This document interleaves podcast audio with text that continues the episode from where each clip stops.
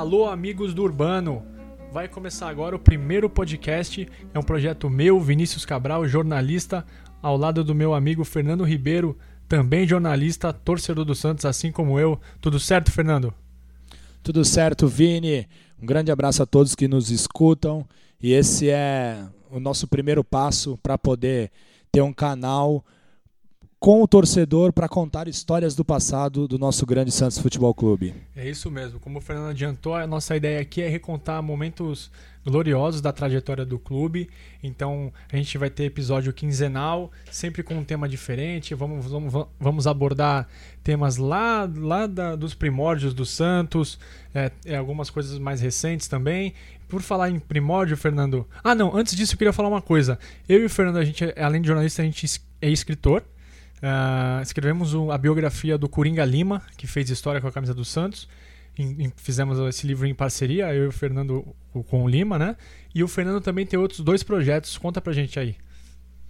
Ô Vini, temos tem dois projetos, um praticamente finalizado, mas ainda pendente de lançamento, que é o livro Memorial das Conquistas, é, criado em parceria com o grande pesquisador José Roberto Brande dos Santos. Esse livro vai trazer foto de todos os troféus conquistados, oficiais conquistados pelo Santos e também histórias dessas conquistas, além de todos os troféus e taças que o Santos ganhou ao longo da sua história. Ele já teve financiamento coletivo, esse projeto nos próximos meses deve já estar disponível uh, para as pessoas. E também trabalho agora na biografia do grande Lula, o comandante dos Santos uh, na década de, nas décadas de 50 e 60, os principais é, períodos da história dos Santos. Então está em curso essa biografia, ainda na fase de pesquisas, entrevistas e logo logo teremos também a história do nosso grande Lula contada nas páginas de um livro. Bacana, Fernando.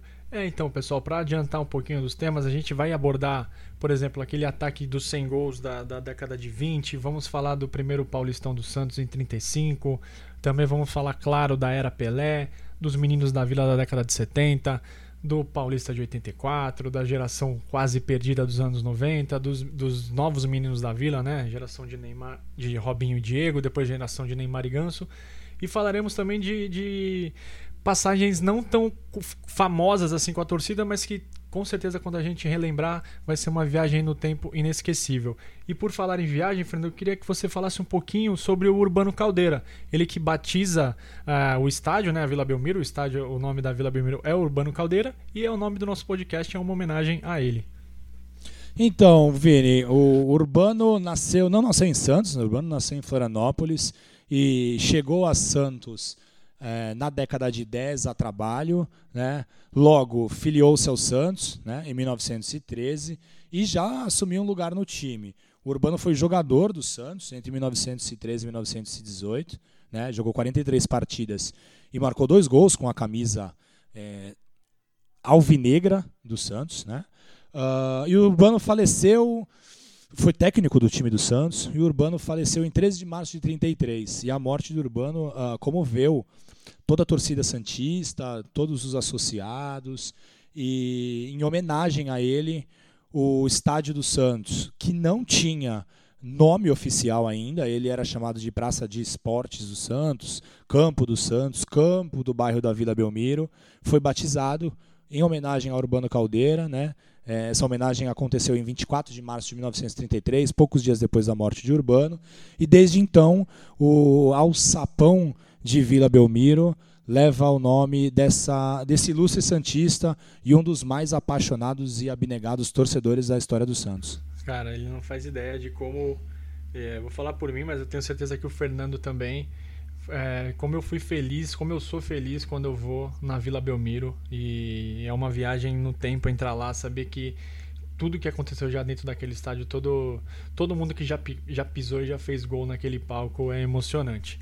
Então é, é o melhor lugar do mundo. Não, é o melhor não, lugar do mundo. Não, não, existe lugar melhor no planeta. Não tem mesmo, cara. E é o mais bonito, é o mais aconchegante. E quem é o melhor. Quem discorda disso é clubista.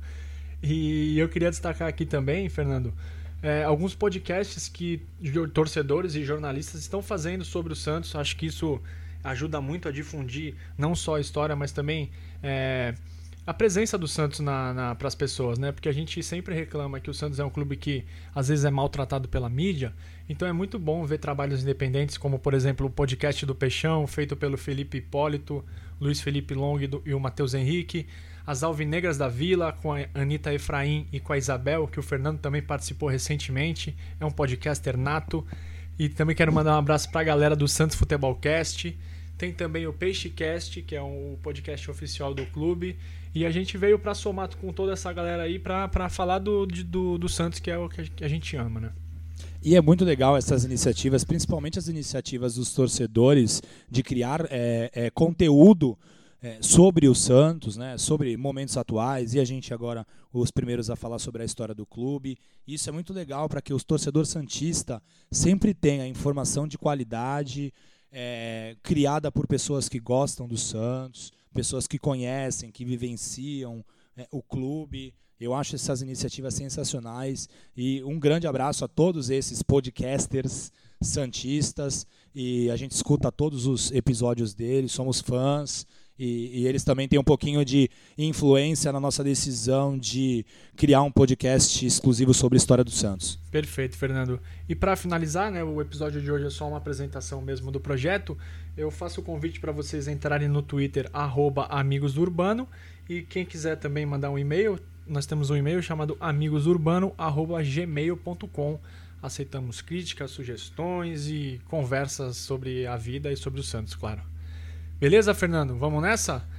É isso aí, Vini. Um grande abraço a todos. Um abração e até a próxima.